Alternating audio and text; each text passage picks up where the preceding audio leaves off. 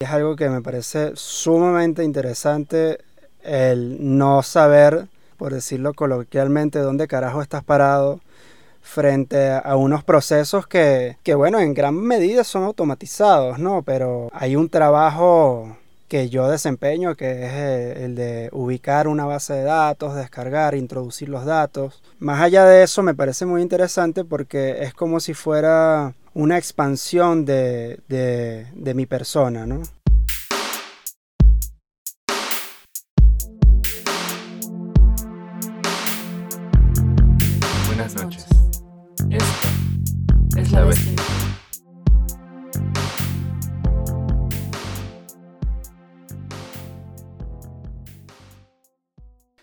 Buenas noches. Buenas noches. Esto es La Bestia Impura. Eh, hoy nos acompaña Sebastián Llovera. Sebastián Llovera nació en Trujillo, Venezuela, en 1992.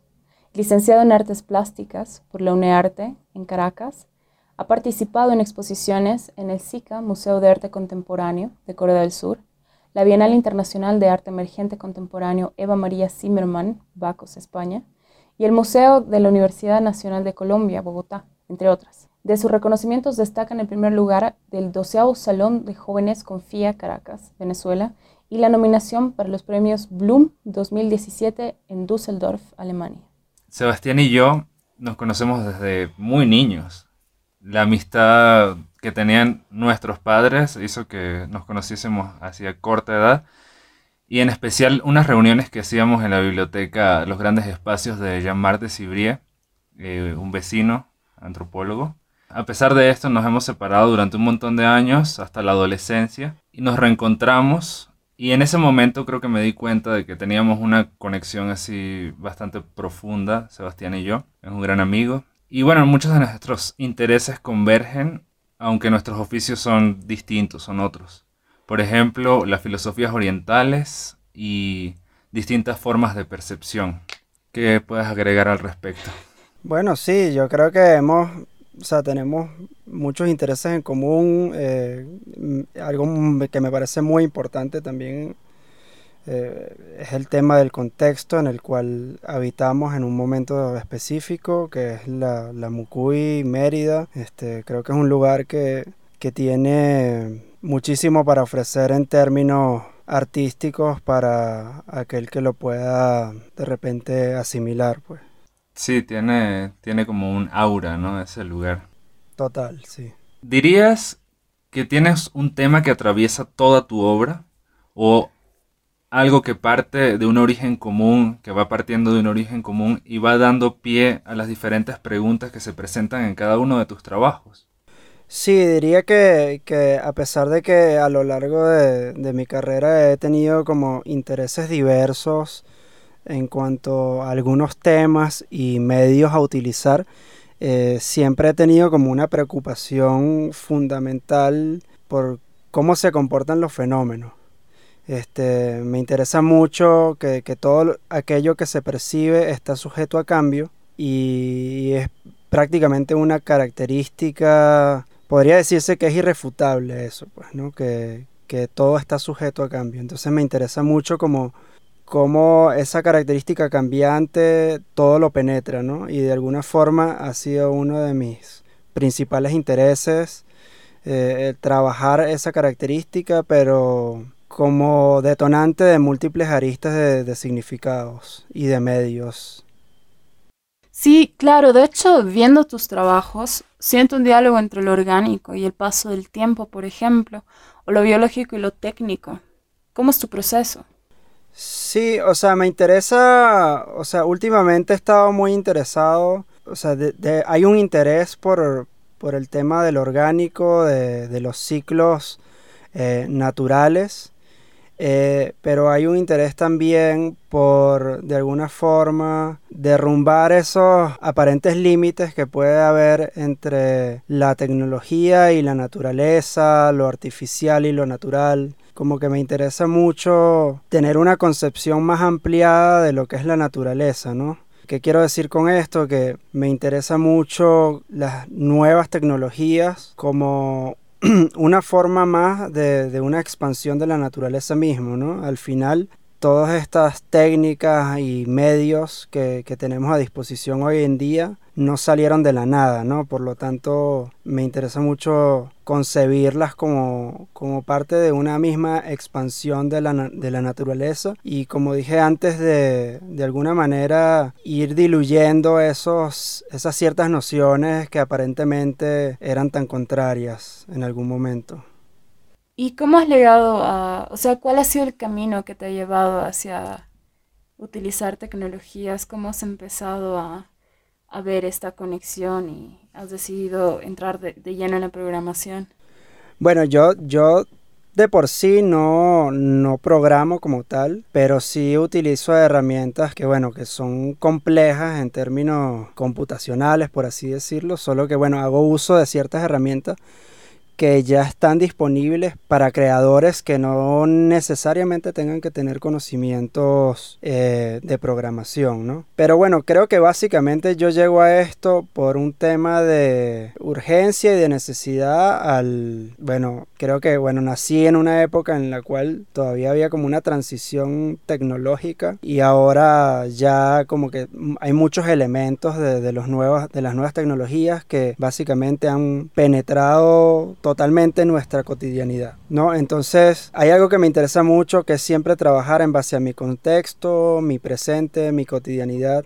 Y bueno, me, pareció interesante como empezar a investigar este tipo de tecnologías que tanto que están a la mano como que están ahorita pioneras en el mundo. Y me pareció un reto interesante desde el, sentido del, cual te estaba comentando, de cómo empezar también a, a normalizarlas, ¿no? O sea, de repente un libro o un lápiz eh, son instrumentos que de alguna forma hemos asimilado a lo largo ya de, muchos años y para nosotros son de alguna manera normales, ¿no? Entonces utilizo estas herramientas también como para asimilarlas desde un punto de vista más orgánico y, ya no empezarlas a ver tanto como, como una novedad, ¿no?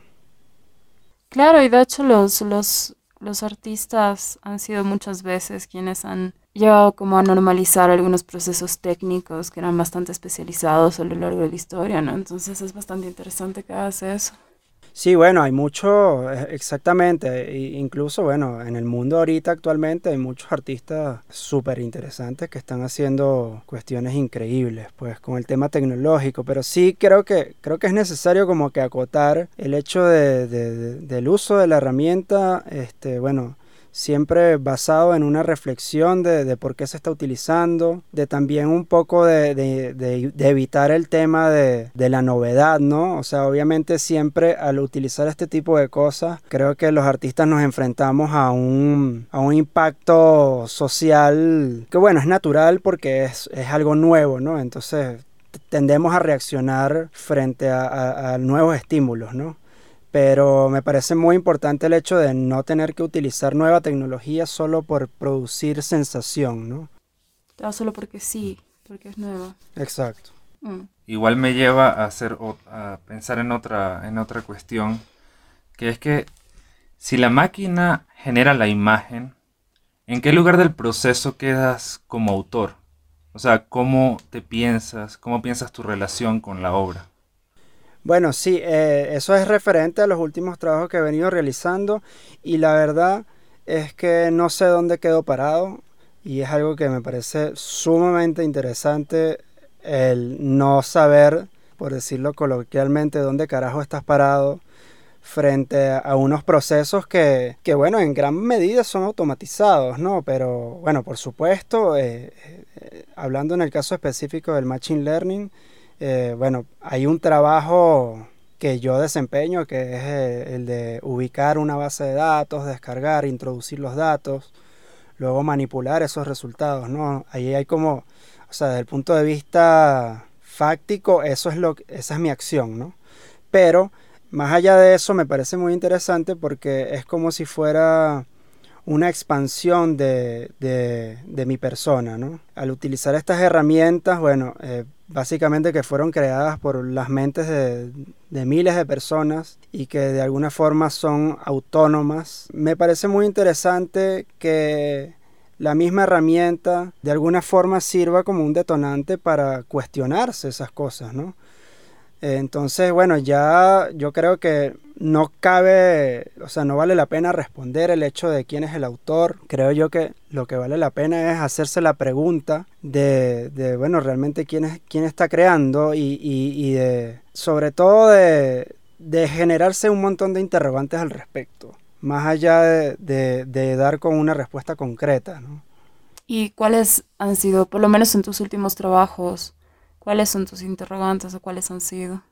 Bueno, eh, como mencionó Santiago, eh, me interesa mucho el tema de la autoría, en ese sentido de que cada vez es, a medida que uno va utilizando estas herramientas, se empieza a eh, difuminar la barrera ¿no? entre el hacedor. Y me interesa todo este tema de, una conciencia ampliada. ¿Qué me interesa mucho con, con estas tecnologías? Es el tema de de cuestionarse cuestiones este, muy fundamentales que capaz se dan por sentado, ¿no? Como qué es el tiempo, qué es la realidad, qué es el espacio. Todo ese tipo de, cuestionamientos creo yo que, que son muy interesantes a la luz de estas nuevas tecnologías. Entonces me parece, me parece muy interesante también desde el punto de vista en que son herramientas que de por sí tienen una autonomía bastante, bastante fuerte y por ende también de ellos se pueden desprender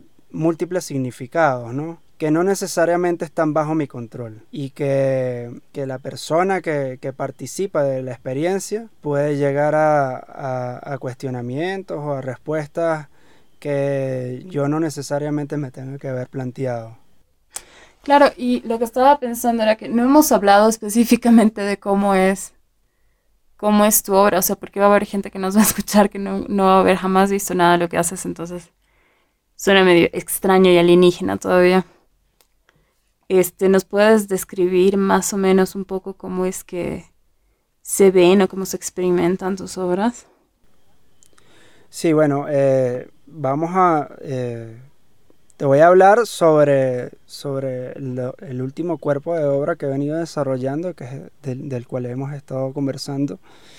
Eh, es un proceso, un proceso en el cual empiezo a utilizar este, estas nuevas tecnologías como el Machine Learning, este, que bueno, en pocas palabras es un proceso computacional que hace uso de patrones y de, distintas redes de relaciones para este, producir cualquier cosa. ¿no?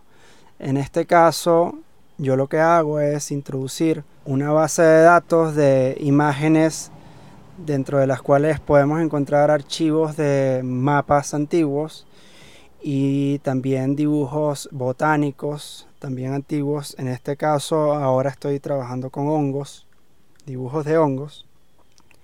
Eh, para que este programa de alguna forma pueda identificar cuáles son los puntos en común de todas esas imágenes, necesita una gran cantidad. Por lo tanto, tengo que hacer un trabajo de ubicar eh, aproximadamente a partir de 2000, entre 2.000 a 5.000 archivos de, cada serie de imágenes. Entonces, con, esa, con esa data, la máquina lo que hace es empezar a identificar esos patrones, identificar los elementos en común y es capaz de generar un resultado muy similar al a, la data de entrada que tú introdujiste en el programa. Es decir, este, a través de ese proceso puedo generar imágenes de mapas y de hongos que realmente no existen. Ok. Pero este, aparentan ser reales. O sea, tú puedes ver el, la imagen y podrías decir, si, dependiendo de, la imagen, pero podrías decir que algunas pueden corresponder, eh, de hecho, a territorios geográficos, a especies de hongos, pero en, realidad, en, la realidad, en lo que conocemos como realidad, no existen. Qué maravilla. Y, o sea, y de ahí, de todas esas imágenes, tú seleccionas, ¿no? Entonces es también proceso curatorial. Claro, sí, hay un proceso de selección de las imágenes. Este, yo puedo, tengo la opción de, poder este, ajustar alguna, algunos, algunos factores para que me den ciertos resultados de imágenes. Estas imágenes, como, como el programa produce tanto, bueno, según lo que yo estoy trabajando, este, son imágenes en, en baja resolución, por así decirlo, no, no pasan de, de 1080 por 1080, ¿no? Es una resolución web. Y para mejorar la calidad de las imágenes, vuelvo a hacer uso de la inteligencia artificial a través de un programa que es capaz de alargar el tamaño de la imagen en píxeles utilizando inteligencia artificial para replicar los píxeles y, dar un resultado orgánico, ¿no? Que, que, sea, que se vea realmente como si no hubiera sucedido nada. Entonces, bueno, ahí vuelvo. Ahorita estoy también con la preocupación de, bueno, de ver qué voy a hacer con estas imágenes. Eh, estoy en una fase muy experimental, eh, pero en general todo el proceso de mi, todo el proceso de mi obra ha sido así. No creo en las obras terminadas, no creo en las etapas que tienen un, un inicio concreto y un fin este, delimitado. Qué belleza. Este, hablando, hablando de hongos, me acabo, acabo de acordar. Eh, ¿Tú recuerdas hace como unos, no sé, 10 años, algo así? Un día decidimos comer, comer hongos cuando tú vivías aún en Mérida y nos fuimos al valle. Bueno, para los que no saben, el valle es una población que está cerca de la ciudad que está llena de pinos, es un lugar muy místico, lleno de artesanos, agricultores, hay una vibra muy mágica en ese lugar. Bueno, y habiendo comido los hongos en medio del trip, nos sentamos no sé cuánto tiempo en una piedra enorme al lado del río completamente callados. Luego cayó la noche, seguimos en el mismo lugar y la luna recuerdo que estaba llena. Había muchos aromas en el aire recuerdo el olor del río, de las flores y sobre todo de una, gran planta de curubas que estaba cerca.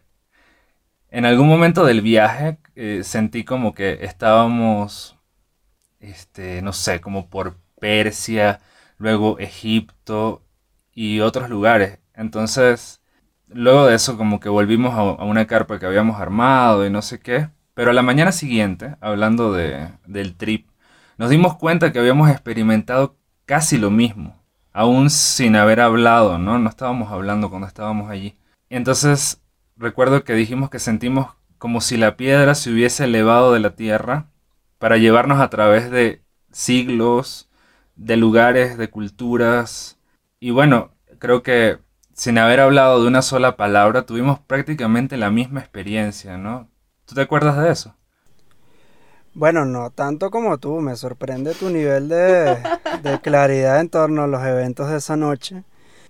Pero, pero sí, y, yo creo que es importante, de hecho, lo que mencionas, porque, bueno, yo, yo tengo que admitir que, que el uso de enteógenos fue crucial para, para mí en una época de mi vida, ¿no? Y, que de alguna forma, aunque ya no, no siga con ese tipo de práctica, bueno, me han hecho entender un montón de cosas sobre estos temas fundamentales que, de los cuales justamente estamos hablando, ¿no? Fíjate que tú me estás hablando ahí de prácticamente de, una, un viaje temporal, un viaje entre, entre lo que es el espacio y el tiempo, ¿no?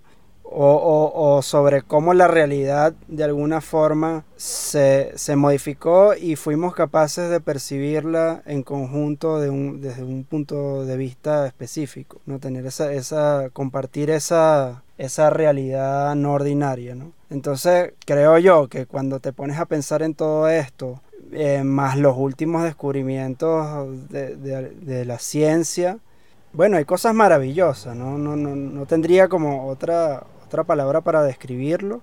Me parece que estamos entrando como en, una etapa de una gran incertidumbre respecto a los fenómenos que nos rodean, incluso al, mismo entendimiento de, qué es la conciencia, qué es la mente, qué es el cuerpo. Eh, y, bueno, justamente creo yo que, una de las funciones de, ese tipo de, plantas de poder o como, como lo quieran llamar, es de, sacudirnos pues de, un montón de nociones predeterminadas, ¿no? A eso iba, precisamente con, lo, de la anécdota, ¿no? O sea, lo que quería decir es que también dentro de, dentro de la evolución que he visto de tu trabajo artístico, plástico, como que he presentido algo de esa conciencia colectiva que eh, experimentamos tú y yo en ese momento, un momento de conexión bien interesante. Pero he percibido no solo esa conciencia o el trabajo de esa, de esa conciencia dentro de tu obra, sino que siento que tu obra al mismo tiempo busca crear esas, esas interrogantes, busca hacer, generar preguntas, ¿no? Como que increpa al, al espectador. Siento como que tienes algo, no sé si a partir de esa experiencia, pero tal vez eh, fue parte de ella, pero que es algo que quieres gatillar en el que interactúa con tus obras. ¿Qué piensas, qué piensas de esto? Bueno, pienso que tiene sentido, este, porque en cierta medida siento yo que ese tipo de obras suceden es por el poco control que uno tiene sobre ellas. Eh, mi, mi, proceso creativo es sumamente errático, por lo general ni siquiera parto de una idea, eh, sino que cuando me doy cuenta ya estoy trabajando en algo y es de ahí donde, de donde se desprenden las ideas, los conceptos. Entonces, al dejarme llevar por ese comportamiento, sí, por así decirlo, caótico, siento yo que los procesos adquieren una suerte de vitalidad propia que pueden ser este, capaces tanto de generarme los cuestionamientos a mí, pero también a, a las otras personas, ¿no? Es como, es como si no fueran objetos inertes, sino a mí me gusta hacer una analogía en la cual yo digo, bueno, tú no hablas con la misma persona de lo mismo todo el tiempo. Tú te comunicas con la gente de acuerdo a múltiples factores y tienes distintos tipos de experiencia, intercambios de opiniones, comunicación, etc. Entonces siento yo, al no tener un control estricto, rígido sobre el proceso creativo, puedo permitir que el mismo también adquiera esa, esa vitalidad, por así decirla, y no que simplemente venga a ser como una materialización de todo lo que yo pienso y creo. Sí, y creo que eso es bien, bien evidente en tu obra, es porque sí se nota ese, ese elemento orgánico que es más que una construcción. O sea, a mí me da la, la sensación que trabajas con conceptos, con ideas, como estabas diciendo, eso, lo, lo, mismo que has dicho es algo que yo he tenido, es, es, es, esa impresión que he tenido yo viendo tu obra, que es bastante orgánica, que comienzas con, con, ideas o con conceptos, pero que no, no se siente como que constreñida a una forma específica o una experimentación específica material. Y, o sea, al mismo tiempo sí, porque estás trabajando con cosas puntuales como el machine learning y esas cosas, pero no lo sé, siento que podría llevarte a cualquier lado y que podrías terminar no con mapas de hongos, sino como, no sé, con cualquier otra cosa. Y eso es, no sé, eh, creo que es una apertura estética que muy pocas veces he podido ver con otros artistas, por lo menos artistas de nuestra edad. Sí, porque eh, creo que es importante, o sea, yo respeto mucho a los artistas que, por ejemplo, eligen una sola forma de expresión y un solo medio. Este, creo que es súper válido y, y hay artistas increíbles que trabajan de esa forma yo soy un inconforme y por lo tanto no me puedo quedar como de alguna manera como casado con, una técnica, con una idea. Es por ello que, dependiendo de, ese impulso, de esa pulsión que tenga en el momento, voy a, elegir un, medio determinado. ¿no? Puedo hacer estos procesos tecnológicos, pero también te podría hablar de repente de, de otro trabajo que desarrollé hace unos años que tiene que ver con con la recolección de, desechos orgánicos, en ese caso fueron cocos, y, lo que hacía era colocarlos sobre una tela y observar cómo ellos se iban secando, pudriendo, cómo empezaban a salir gusanos, cómo eso, e, esa putrefacción empezaba a generar manchas en la tela. Entonces, fíjate que es como una utilización también de unas tecnologías muy precarias, ¿no? En contraste con este, una cuestión súper complicada como lo es el Machine Learning, que yo ni siquiera puedo entender del todo cómo funciona. También, este, por ejemplo, un, trabajo pasado eh, en el cual participé en, en, la, en la FIA, en el Salón de Jóvenes con FIA, que es un salón aquí en Venezuela de, de jóvenes artistas. Puse en contraparte o en diálogo este, la técnica de la cianotipia, que es una técnica de revelado de los años 1800. Y también utilicé la herramienta de la realidad aumentada, ¿no? Entonces, bueno, ahí hay, hay como una variedad de medios y esa misma variedad de medios produce una variedad de reflexiones, ¿no? Claro, de hecho, me parece, me parece muy genial ese, ese, ese asunto igual de, de que la obra no esté o no sea no solo terminada, sino que no esté, no tenga un lugar, un asidero físico, ¿no? También ayer eh, creo que estaba escuchando un diálogo que estaba teniendo Humberto Valdivieso, que es un curador que fue curador de las de la sala FIA, ¿no? Sí, él fue curador del salón. Jóvenes con FIA. Del salón, exacto. Y me pareció súper interesante esto que yo siento muy presente en tu obra, que es lo de que el archivo va mutando en el proceso, digamos, del artista y en la contextualización del artista. Pero no solo eso, sino que aparte de que va mutando y de que puede llegar a perder incluso eh, una identidad o, múltiples identidades, como que llega un punto en el que la obra se vuelve totalmente orgánica y puede interpelar a cualquiera, incluso al mismo artista, ¿no? Totalmente, totalmente. Eh adquiere una, una, suerte de autonomía, dentro de la cual uno mismo se ve confrontado y, y, yo creo que eso es lo, lo, crucial, al menos para mí, de, de, llevar a cabo procesos que de alguna forma me saquen de, de mis propias nociones preestablecidas sobre las cosas. Me parece brutal me parece. A mí, a mí también.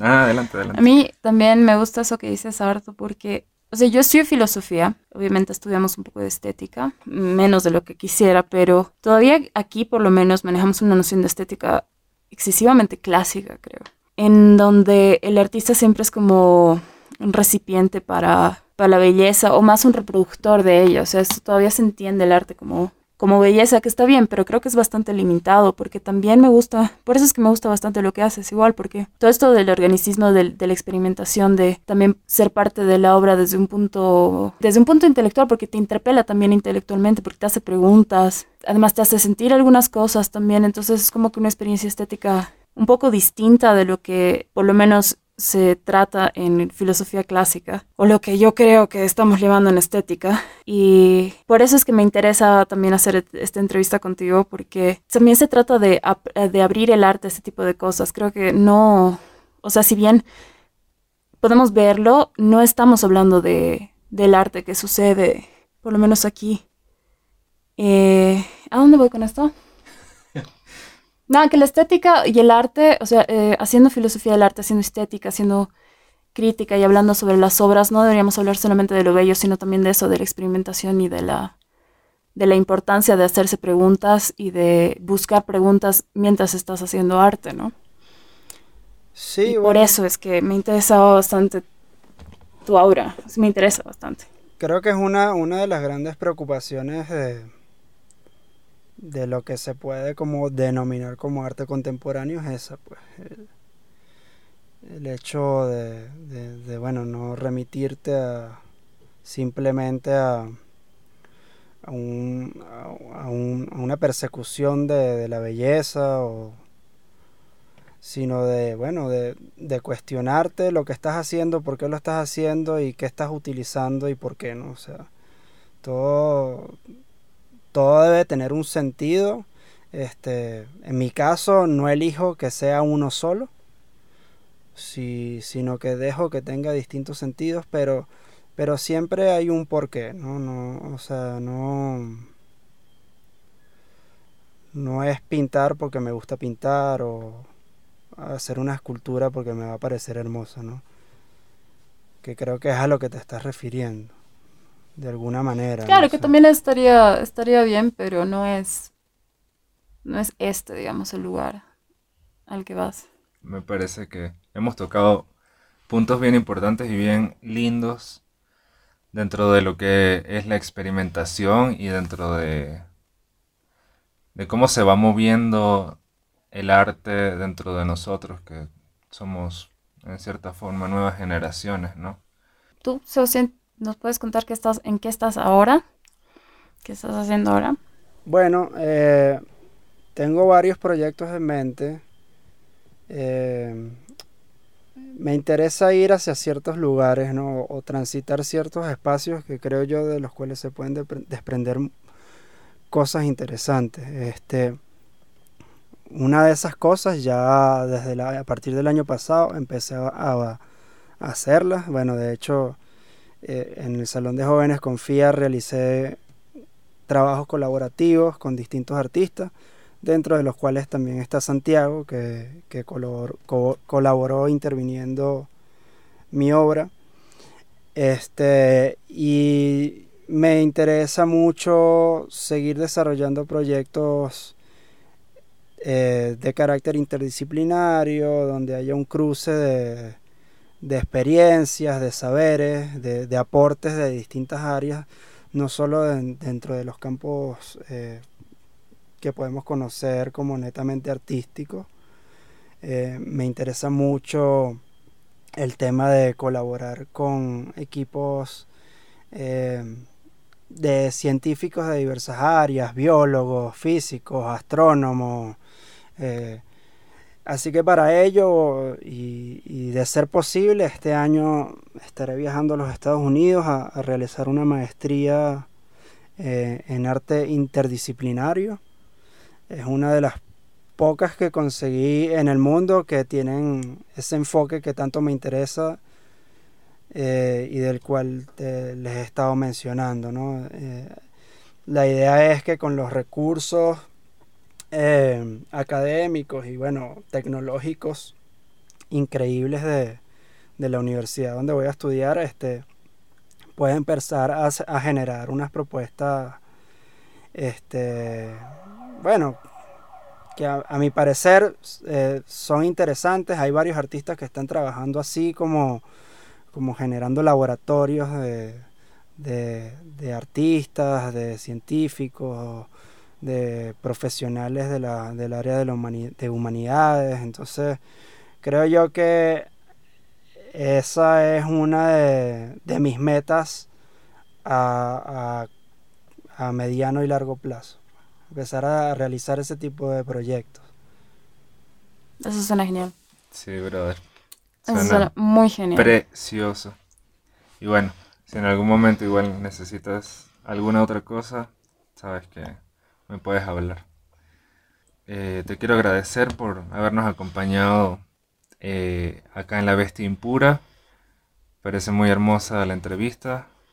Eh, hemos tocado, como decía antes, muchos puntos importantes creo que hay que cuestionarse en este momento en el arte. Y nada, te agradezco mucho hermano habernos acompañado en este, en este episodio. Bueno, no, gracias a ustedes, de verdad que cada vez que uno se pone a hablar de estas cosas sale con más preguntas. Este, yo ahora también este, sigo como con más, más incertidumbre este, pero bueno, no, no es que me, tampoco que me generen ninguna angustia, sino que más bien son un, motor para, para, bueno, seguir indagando en, en la práctica creativa. Precioso.